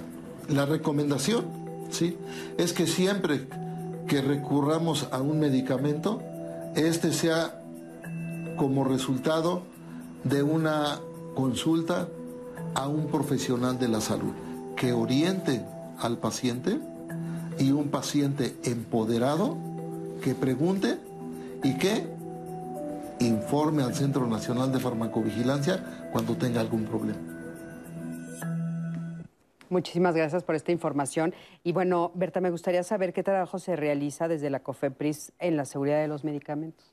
Pues realizamos ¿no? distintos trabajos ¿no? desde, desde distintos puntos de vista. Por un lado, la COFEPRIS se encarga de la parte de la autorización, es decir, cuando yo puedo someter, cuando yo quiero poner a la venta un medicamento, yo lo tengo que someter a autorización de la COFEPRIS para que me otorgue un registro y la COFEPRIS, antes de otorgar el registro, tiene que evaluar pues que es un medicamento seguro, ¿no? Que es un medicamento de calidad, cuáles son las condiciones de fabricación de este medicamento y cuando cumpla con todos los requisitos se autoriza y entonces el medicamento se puede vender. Eso por un lado. Pero también la COFEPRIS se encarga de estar monitoreando, ¿no? A lo largo de que ese medicamento es consumido, primero Aquí ahorita escuchamos al representante de farmacovigilancia de la COFEPRIS, un área fundamental de nuestra institución, que lo que hace es estar evaluando posibles reacciones adversas.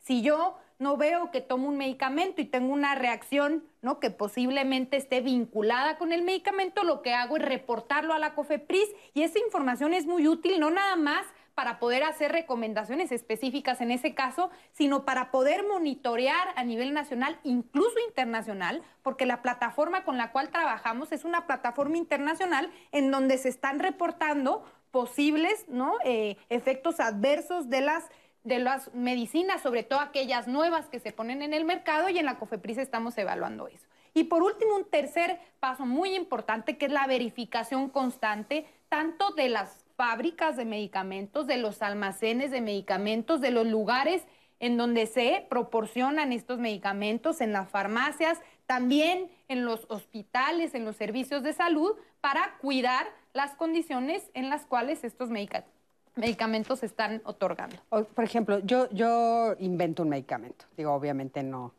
no soy laboratorio, pero... y entonces voy con ustedes, ¿no? Y lo verifican. Y ustedes me dicen, sí, sí tiene la calidad y me dan permiso sacarlo al mercado. ¿Cada cuándo yo tengo que asegurarles a ustedes que ese medicamento va a tener la misma calidad? Porque creo que es algo que se oye mucho, ¿no? De repente dices, ay, este medicamento tenía una calidad, ya no lo tiene. O, por ejemplo, también yo he escuchado mucho decir a las personas, los, los genéricos no tienen la misma calidad que los de patente. ¿Todo eso ustedes lo revisan, es cierto? Hay que tener mucho cuidado con eso, ¿no? Hay que tomar en cuenta que al final las farmacéuticas pues, son poderes económicos muy grandes y a veces la información también hay que cuidarla porque tiene que ver con eso.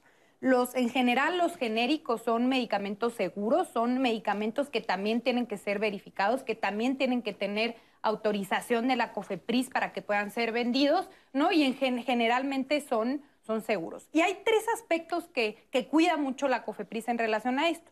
Uno tiene que ver con la seguridad, es decir, que sea seguro, que no cause ningún riesgo a la salud importante. Que sea efectivo, esa es otra parte muy importante, y que sea de calidad. Son los tres aspectos que cuidamos mucho en la COFEPRIS.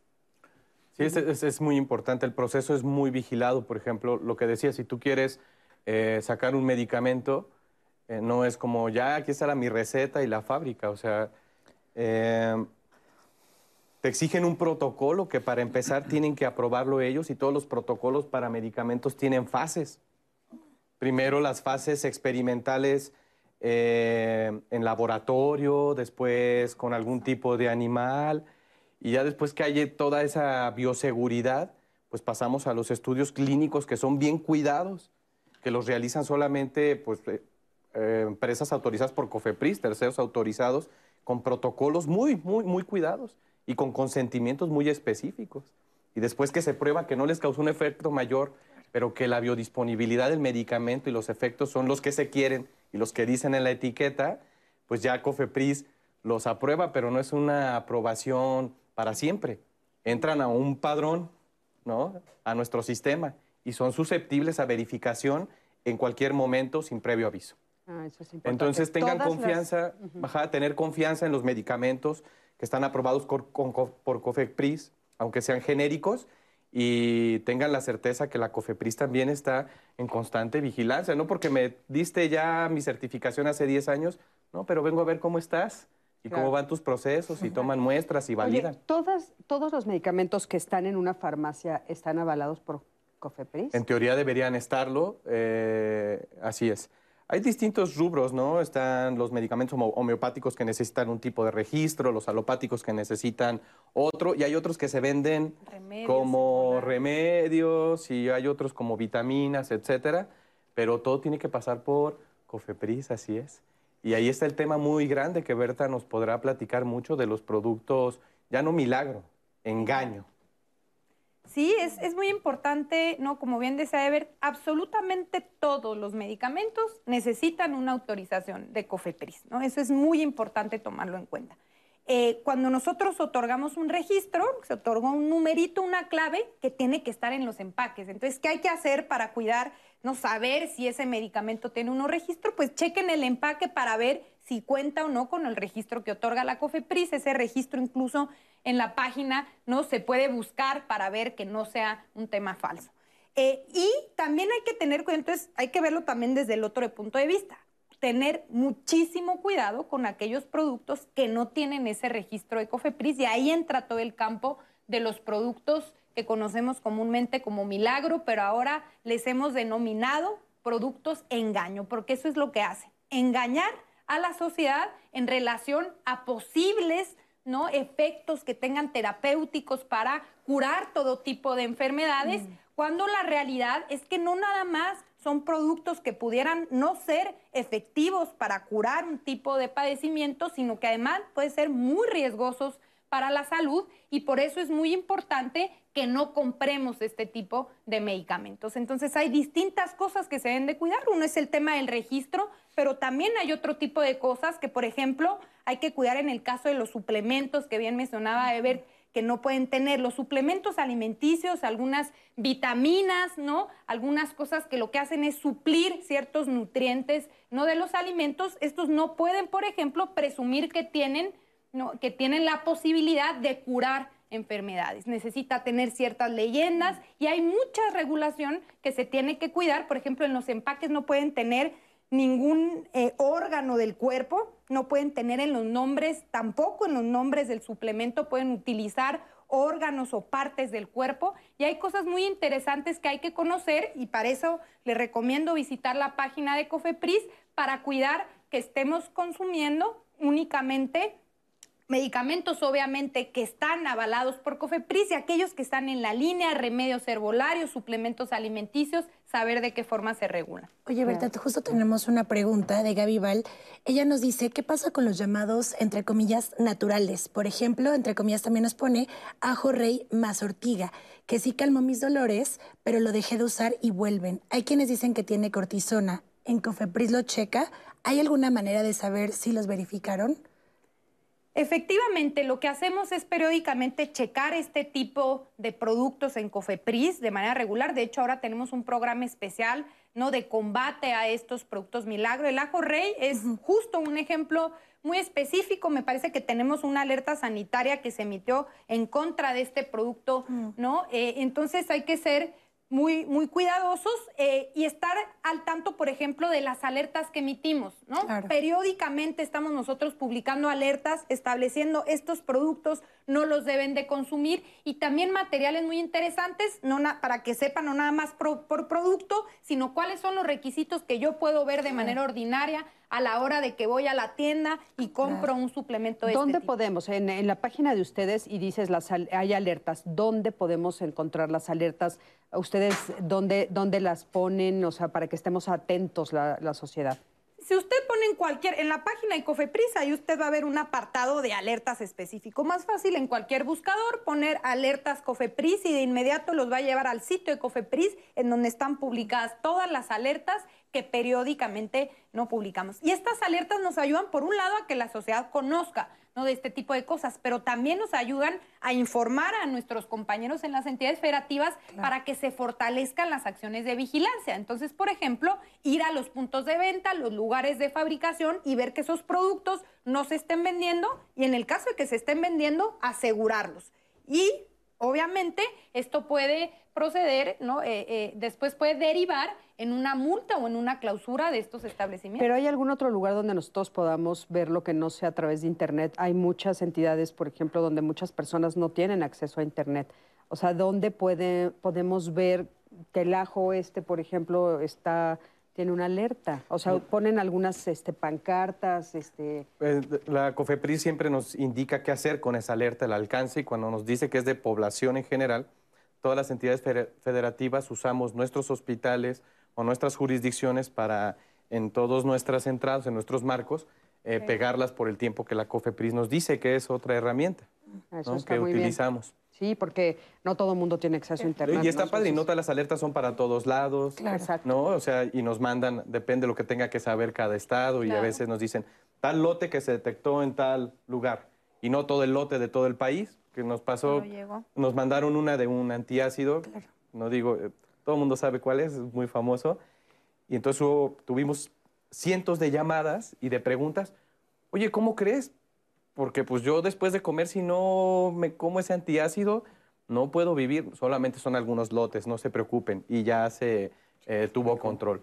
¿no? También ese es un tema bien importante, las alertas. Y lo que dices, cuando decimos es un producto natural y está en una caja y es una pastilla, híjole, pues desde ahí hay una contradicción muy interesante. Pues natural yo creo que es una hierba y un té que te puedes hacer, ¿no? Claro. Sí, Este, natural es algo que tú puedes. Y esto pues este, habla de, de- habla de industria, definitivamente, y la industria y la producción en cadena, aunque sea el origen a lo que le llaman natural, pues todos los fármacos vienen de un origen Natural, este, claro. natural, ¿no? Y hay son ciertas plantas que tienen además toxinas y que pueden ser muy riesgosos. Es decir, hay que tener mucho cuidado porque el hecho de que sean naturales no quiere decir que por ser no, ser, no, no, no contengan un riesgo a la salud. ¿no? Claro. Tenemos nosotros la farmacopea y una farmacopea herbolaria en donde no, que son libros de consulta, en donde se pueden ver determinadas plantas, por ejemplo, en donde ya sea, hay evidencia muy clara de la toxicidad ¿no? de estas plantas y hay que ser muy cuidadosos a la hora de consumir. Claro, por supuesto. Hoy nos están preguntando qué hacer cuando ya caducan en el interior de nuestras casas lo- lo- las medicinas. O sea, ¿cuál es el trato que se le debe hacer? Porque muchas personas lo- los echan a- al WC o ¿no? y se va al agua, entonces supongo que se contamina. ¿Qué hay que hacer? Eso es muy importante. El- es muy importante que esos medicamentos no se tiren ni al agua, no obviamente al drenaje. Es muy riesgoso que esos medicamentos, porque después pueden llegar, esas aguas pueden llegar al mar y pueden después, ¿no? Eh, ser fuente contaminante muy importante para ¿no? los animales que viven en el mar, pero también eh, no tirarlos a la basura municipal, como le llamamos, no a la basura común. Hay depósitos especiales para poder tirar los medicamentos, generalmente los encontramos en farmacias, las comisiones estatales, porque este es un tema que se regula sobre todo a nivel estatal más que federal, tienen sus propios depósitos, ¿no? En donde ustedes pueden preguntar ahí con cualquier autoridad estatal en ver en, en qué lugar pueden ir a depositarlos. ¿Y en la ciudad?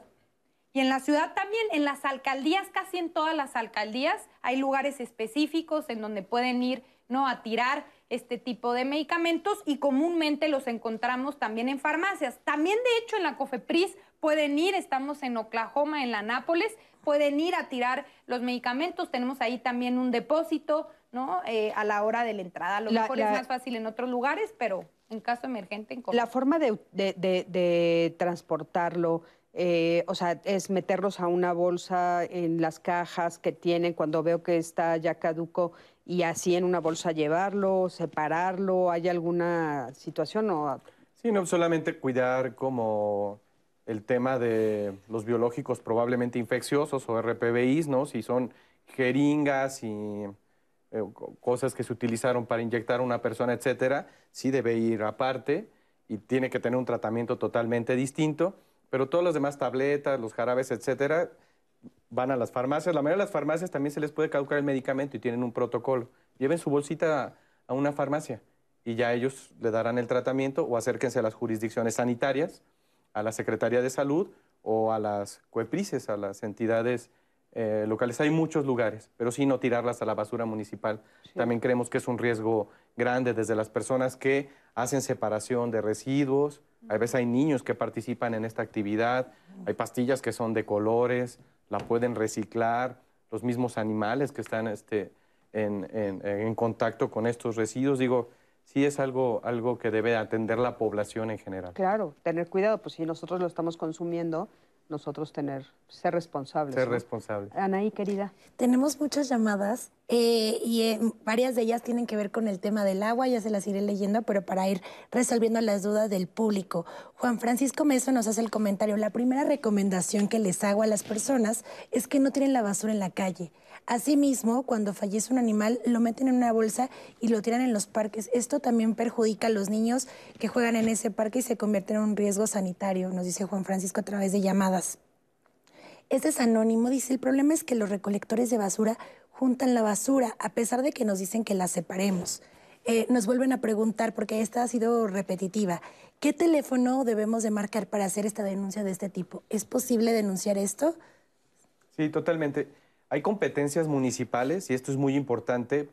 Trabajamos en coadyuvancia, es decir, junto con, de la mano de nuestros municipios. Por ejemplo, el tema de los animales muertos en un parque, definitivamente hay toda un área municipal que se encarga de, de darle el adecuado proceso a, a ese tipo de quejas. Pero claro que las comisiones, eh, por ser un órgano normativo, podemos exigir y a veces verificar inclusive el proceso que llevan estos municipios para la basura, para el manejo de residuos, etcétera. Entonces estas quejas, temas de agua también, la mayoría son eh, de índole municipal y la comisión vigila el proceso inclusive de los mismos municipios. Entonces acérquense a sus municipios con sus autoridades locales. Importantísimo. Tenemos esta de Amelia Díaz que nos dice, yo tengo calentador solar y cuando hace mucho calor el agua sale hirviendo. Esta agua que está en el tinaco, que está bien caliente, ¿puede tomarse? ¿Es potable? Nos pregunta Amelia Díaz a través de llamadas.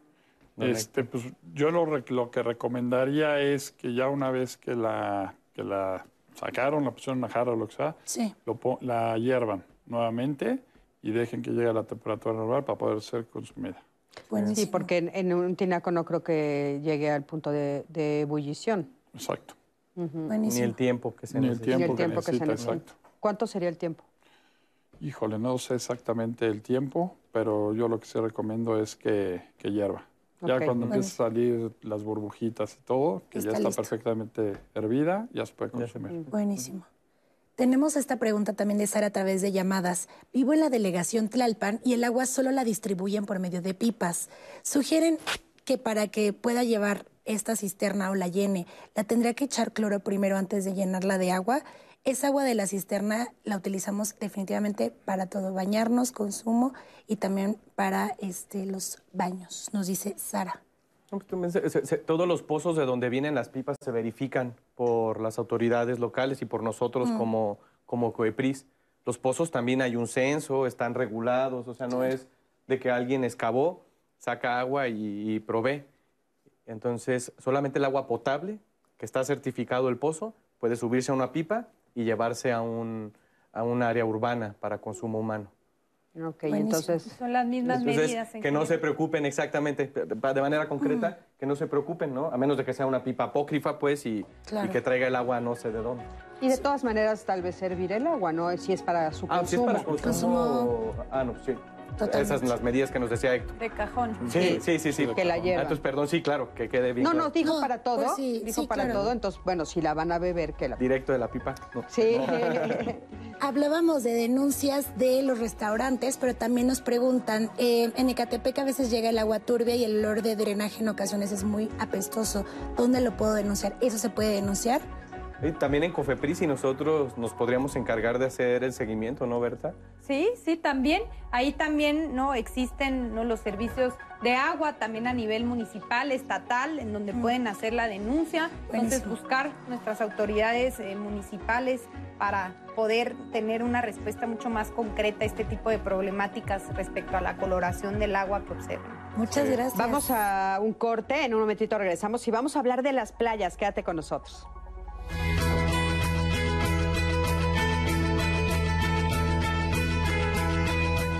Lava y desinfecta todos los utensilios, trapos y superficies que entren en contacto con los alimentos crudos.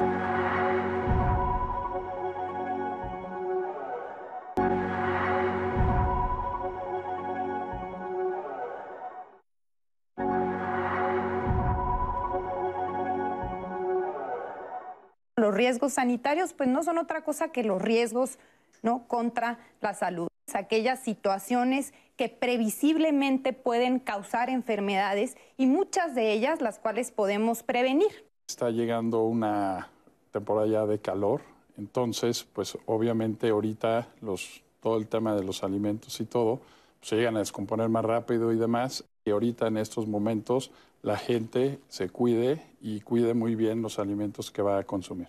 La identificación de los riesgos sanitarios tiene que ver con esto, ¿no? ¿En qué temporada? Eh, ¿Qué riesgos tienen más posibilidad de suceder? ¿Qué es esto de la marea roja? Pues no es otra cosa más que crecimiento exagerado de un alga que produce algunas toxinas que pueden dañar a las personas, toxinas que pueden dañar el sistema nervioso central y ocasionar, ocasionar la muerte de las personas.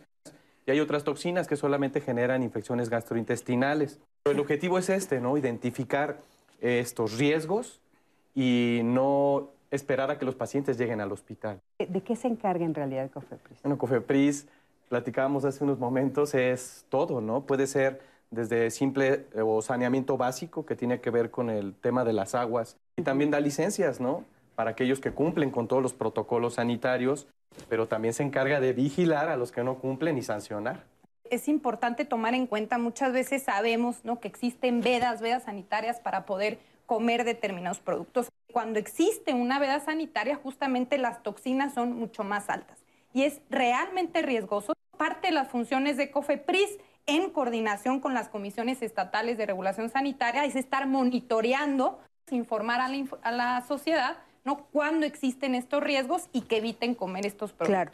¿Y cuánto tiempo dura más o menos? Esta Exacto, se hacen muestreos, a veces cada tercer día, a veces cada semana, y hasta que los muestreos estén negativos se levanta la veda. El objetivo principal es que todo lo que está, to, todas las actividades que realiza la CONAGUA y la COFEPRIS, uh -huh. en materia de seguridad este, sanitaria, en, en, temas de calidad del agua y demás, se unan y se dé a conocer a la población.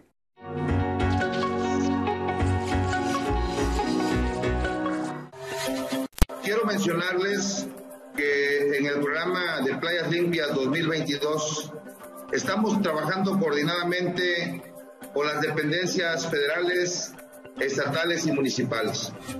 Encabezando este proyecto se encuentra la Secretaría de Salud Federal, la COFEPRIS, en el caso específico, quien es la que está llevando a cabo los trabajos e instrucciones para que podamos aplicarlos nosotros aquí en el puerto de Acapulco. Hemos realizado, dentro de las acciones por parte de la promotora de playas, la oxigenación de la arena, implementando recorridos con un tractor para poder levantar más de 30 centímetros la arena y poder oxigenarla. Hemos nivelado la parte más importante que tenemos de la zona de la zona hotelera. Asimismo, hemos realizado un trabajo fino de cribado manual para poder estar específicamente en las cinco playas certificadas desde pie de la cuesta, que es la zona poniente, hasta la playa del revolcadero. Hemos implementado también un saneamiento del espejo de agua con barredoras marinas.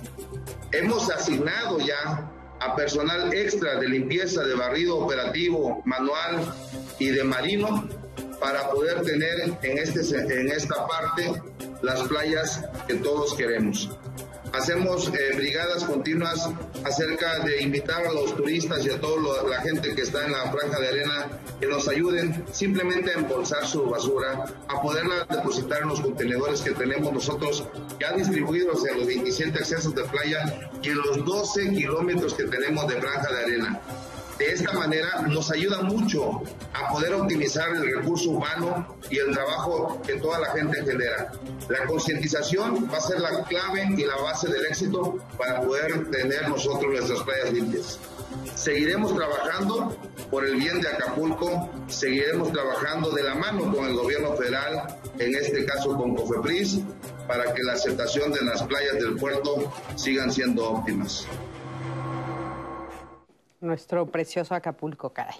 Y la primera eh, acción que van, a, que van a realizar justo es la limpieza de las playas, nos estabas diciendo. Sí, es correcto. La primera actividad que se va a llevar a cabo va a ser el sábado 30 de abril a las 9 de la mañana y se invita a toda la población que quiera asistir del bello puerto de Acapulco a que nos acompañe y lo que vamos a estar haciendo es una mega limpia. Como te mencionaba, se le conoce la playa Hornos. Es justo enfrente donde se encuentra la nueva Secretaría de Salud.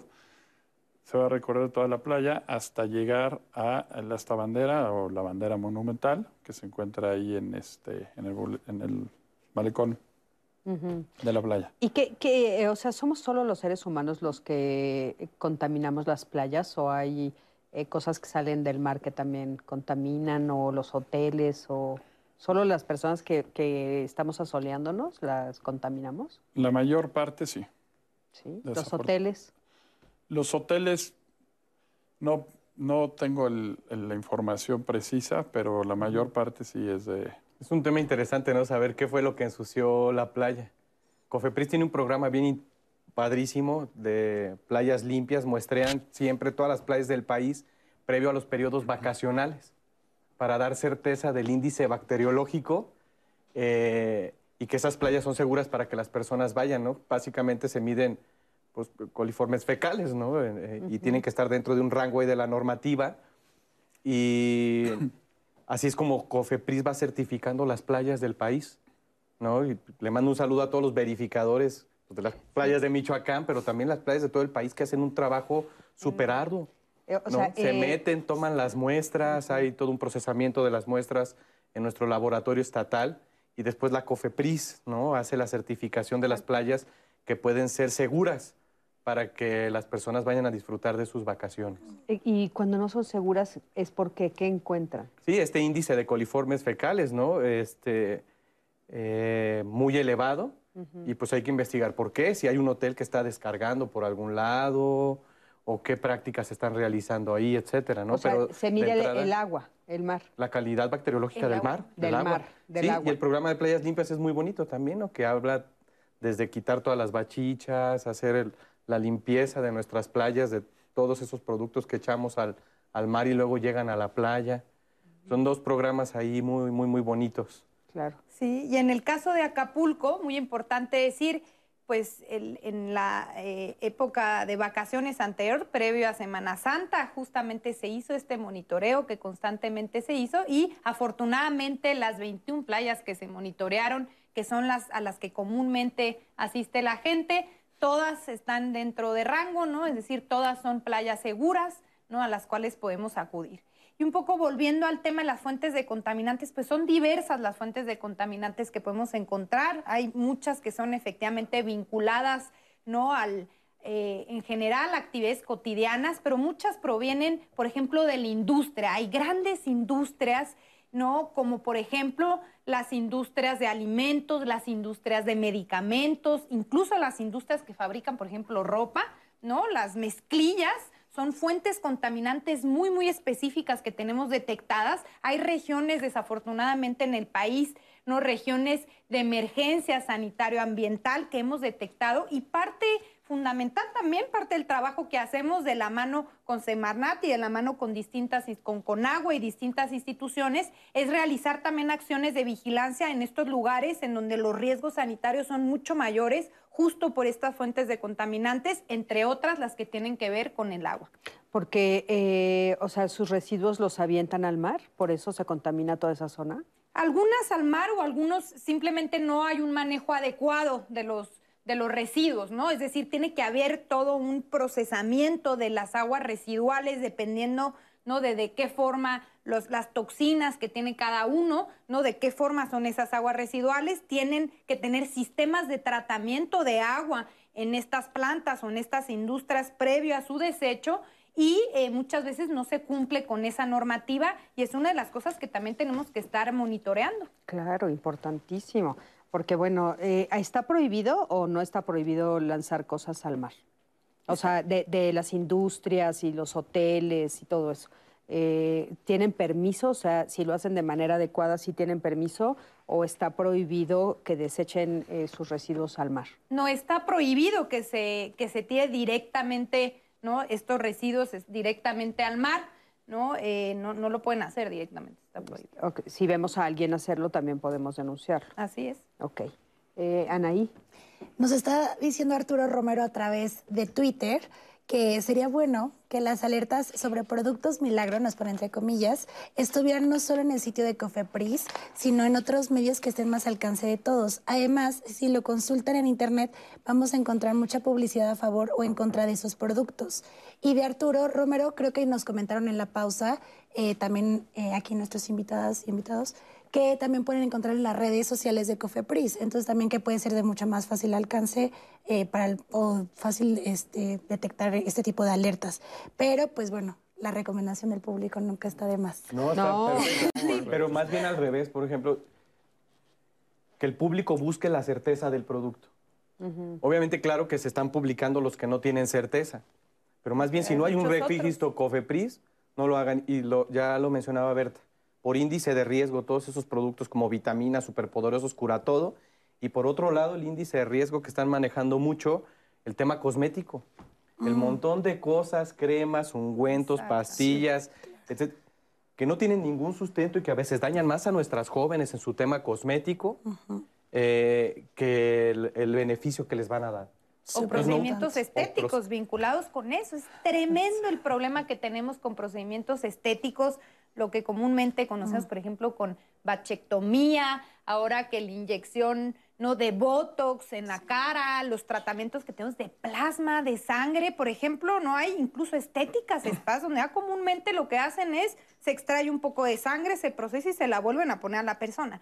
Ese tipo de procedimientos tienen que estar totalmente regulados, necesitan ahí sí de una licencia, no nada más avisar a la autoridad que están funcionando, una licencia para que puedan funcionar y nosotros tenemos que cuidar una serie de aspectos muy importantes. ¿Por qué? Porque los procedimientos que tienen que ver con la sangre son altamente riesgosos para la salud. Entonces sí aprovechar para decir que seamos muy cuidadosos con los procedimientos estéticos que ahora están de moda, plasma rico en plaquetas, este tema del Botox y demás, porque sí definitivamente eh, dentro de nuestro mapa de riesgos en el país es uno de los focos rojos más importantes que hemos encontrado. Híjole, sí, qué, importante que lo dices, porque no lo teníamos ni siquiera en, la mira ni en el guion, eh, pero la verdad es que es cierto, hemos oído de cosas eh, terribles que le han sucedido a muchas mujeres a raíz de este tipo de, productos que se inyectan, operaciones que se hacen con este tipo de, de productos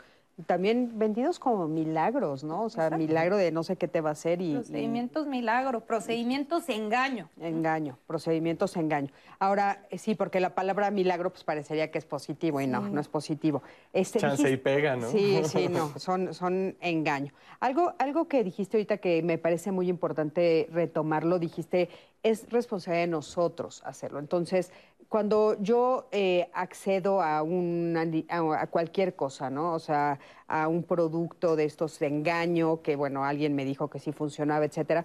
O sea, el proceso que tengo que hacer es sentarme, meterme a la computadora, entrar a Cofepris y que ahí va a haber un buscador. ¿Qué, ¿Qué, voy a encontrar? ¿Cómo voy a encontrar si ese producto está ahí o no? Registro Cofepris. Tienen ahí una liga, ya te dice qué producto es y ahí están solamente los que tienen una autorización de COFEPRIS.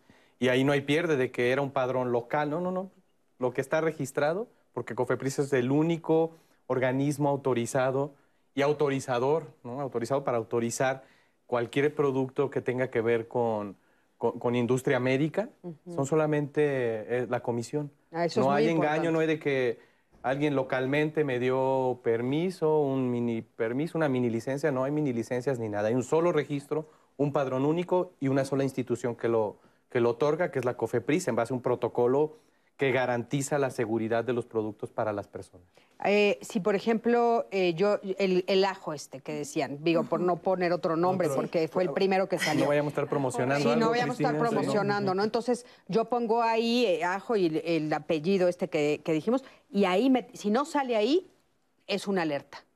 Sí, a veces hay que tener cuidado porque uno tiene que ver con el nombre comercial, el nombre del compuesto. Yo en principio me a lo más básico, que es, es ver que esté el registro en el empaque, ¿no? Porque muchos de estos... el registro. El registro tiene que venir, entonces... Porque ¿Cómo viene el registro? Viene en un numerito, no viene el registro de la COFEPRIS, viene en, una ¿Dice COFEPRIS? Sí, dice C, creo que las siglas de, de COFEPRISEO y luego viene un numerito en específico. Ok, para que sepa el público qué buscar. Porque acuérdate que en una caja encontramos muchos números, encontramos mucha información a veces. O sea, yo solamente lo estoy diciendo para que sepamos qué buscar y todos los que nos están viendo. registro otorgado por la COFEPRIS, viene el nombre y luego ahí viene el número. Ahora, la publicidad también, esa es otra forma de identificarlos.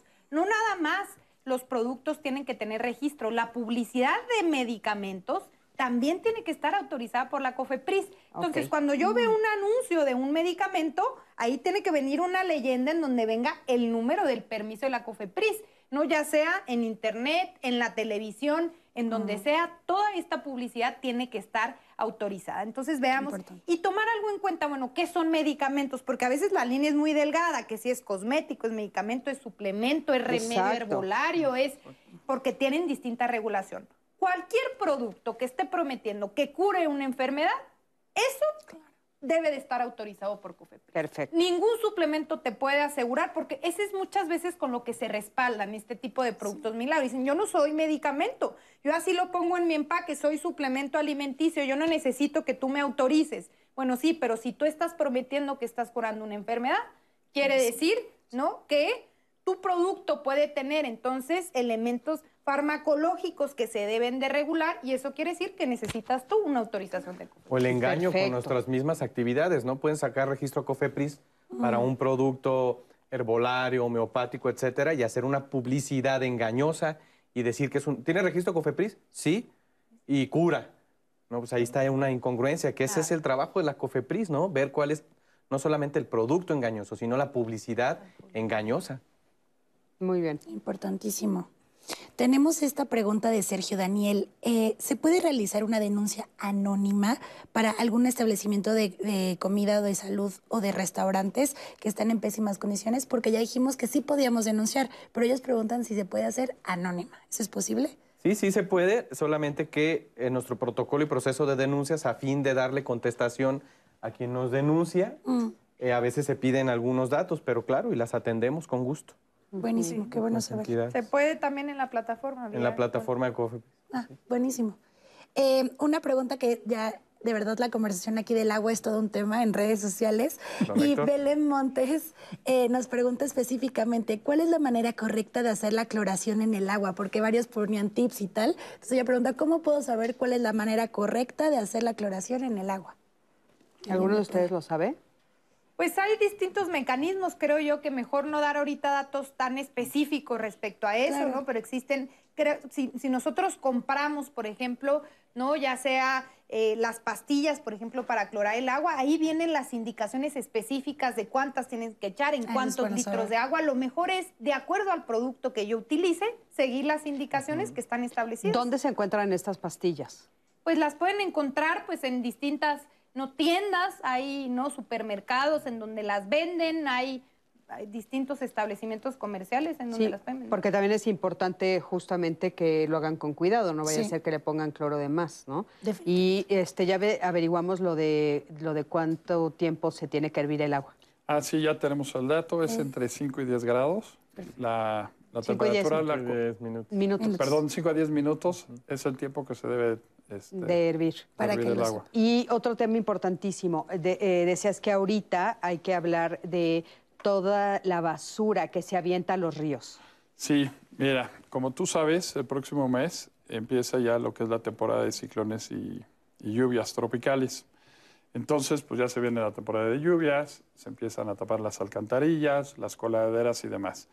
Y desgraciadamente o desafortunadamente, pues no tenemos una buena cultura de cuidado de qué hacer con la basura. Entonces, nos hemos encontrado que en ríos, en canales, están, pues tiran desde refrigeradores, colchones, sofás, lavadoras. Es impresionante la, la cantidad de basura que encuentras. Entonces, ¿qué es lo que haces con toda esa basura? Pues si están en los canales de desagüe y todo, pues se tapan. Entonces, toda esa agua no llega a toda la infraestructura que está por debajo de la tierra. Como ustedes saben, se construyó el túnel del emisor Oriente hace tiempo, pero eso está a 150 metros de profundidad. Entonces, si nosotros tapamos las coladeras que están en, en las calles, pues obviamente el agua no va a llegar a ese túnel para que fue construido justamente para evitar inundaciones. Entonces, pues yo lo que sí invito a la población y a la gente que nos está escuchando es que tengamos cuidado con la basura, no la tiremos en la calle. La- es muy fácil, puedes ir en tu vehículo, llevas una bolsita y pues, agarraste unas papitas, un chicle o lo que sea, pues ahí tiras la basura y ya cuando llegas a tu casa, a tu oficina o al lugar en el que te dirijas, Claro. pues ya llegas y tiras este, esa basura en un bote, ¿no? Oye, pero refrigeradores y Bueno, pues eso ya, eso ya es falta obviamente también de una cultura y sí es algo muy grave que nos hemos encontrado, que, este, pues que te encuentres colchones, estufas, este, refrigeradores, lavadoras, colchones, sofás, en fin. No, bueno. Entonces, pues todo eso pone en riesgo a la población porque después vienen inundaciones, se tapan los ríos, se desbordan y todo eso este, hace pues, Claro, inundaciones en y luego nos preguntamos de por, por qué sucede, ¿no? Exacto. Oigan, pues, ¿qué creen que ya se acabó el programa? Ya estamos al final. Y a mí me gustaría aprovechar estos momentos que nos quedan, pues, para que ustedes otra vez promuevan, eh, pues, esta semana. Si quieren, por favor, promoverla, la semana de... Sí, pues durante del día sábado 30 de abril al viernes 6 de mayo se va a estar llevando la primera Semana Nacional contra Riesgos Sanitarios. con actividades en todo el país a través de autoridades sanitarias estatales y los organismos de Cuenca y las direcciones locales de la Conagua. La sede será, como ya mencionamos, en Acapulco, en el estado de Guerrero. Durante siete días temáticos, las dos instituciones vamos a desarrollar actividades de fomento sanitario y prevención de riesgo bajo el lema Aguas con tu salud, evitemos riesgos. El objetivo de esta semana es proteger la salud de las personas compartiendo información, herramientas y conocimiento a nivel nacional. En esta primera edición, el país invitado será, como ya lo mencionaba anteriormente, Francia. Los temas se van a dividir por día y es agua limpia, saneamiento, farmacovigilancia, perdón, espacio libre de humo, manejo higiénico de alimentos, uso adecuado de medicamentos y digitalización. Muchísimas gracias. Bueno, pues me parece que fue muy importante el programa del día de hoy para que todos nosotros sepamos qué hacer en el interior de nuestros hogares para que entonces vivamos una vida pues muchísimo más sana y acuérdense que estar sanos nos trae bienestar y nos trae eh, mejores emociones, que ese es el programa que por lo general trabajamos aquí los miércoles. Por eso para nosotros también era importante poder a platicar con todos ustedes de este tema. Así es que tengamos cuidado, tengamos cuidado con todo lo que hacemos en el interior de nuestros hogares, porque repercute, por supuesto, en el exterior, pero también en el exterior, como vimos en las playas, en las calles, qué hacer con los residuos, en fin. Muchísimas gracias a ustedes tres, gracias por haber estado aquí, gracias por haber venido. Mi queridísima Anaí, gracias gracias. A ti que siempre estás del otro lado de la pantalla. Gracias a todo el equipo de, diálogos. Y bueno, recuerda que aquí nos vemos la próxima semana. No recuerdo ahorita de qué vamos a hablar. El poder de las palabras. Ah, el poder de las palabras. Va a ser un temazo. No se lo vayan a perder. Nos vemos aquí. Quédense con nosotros. Estamos en toda la programación de Canal 11. Hasta luego. Hasta luego.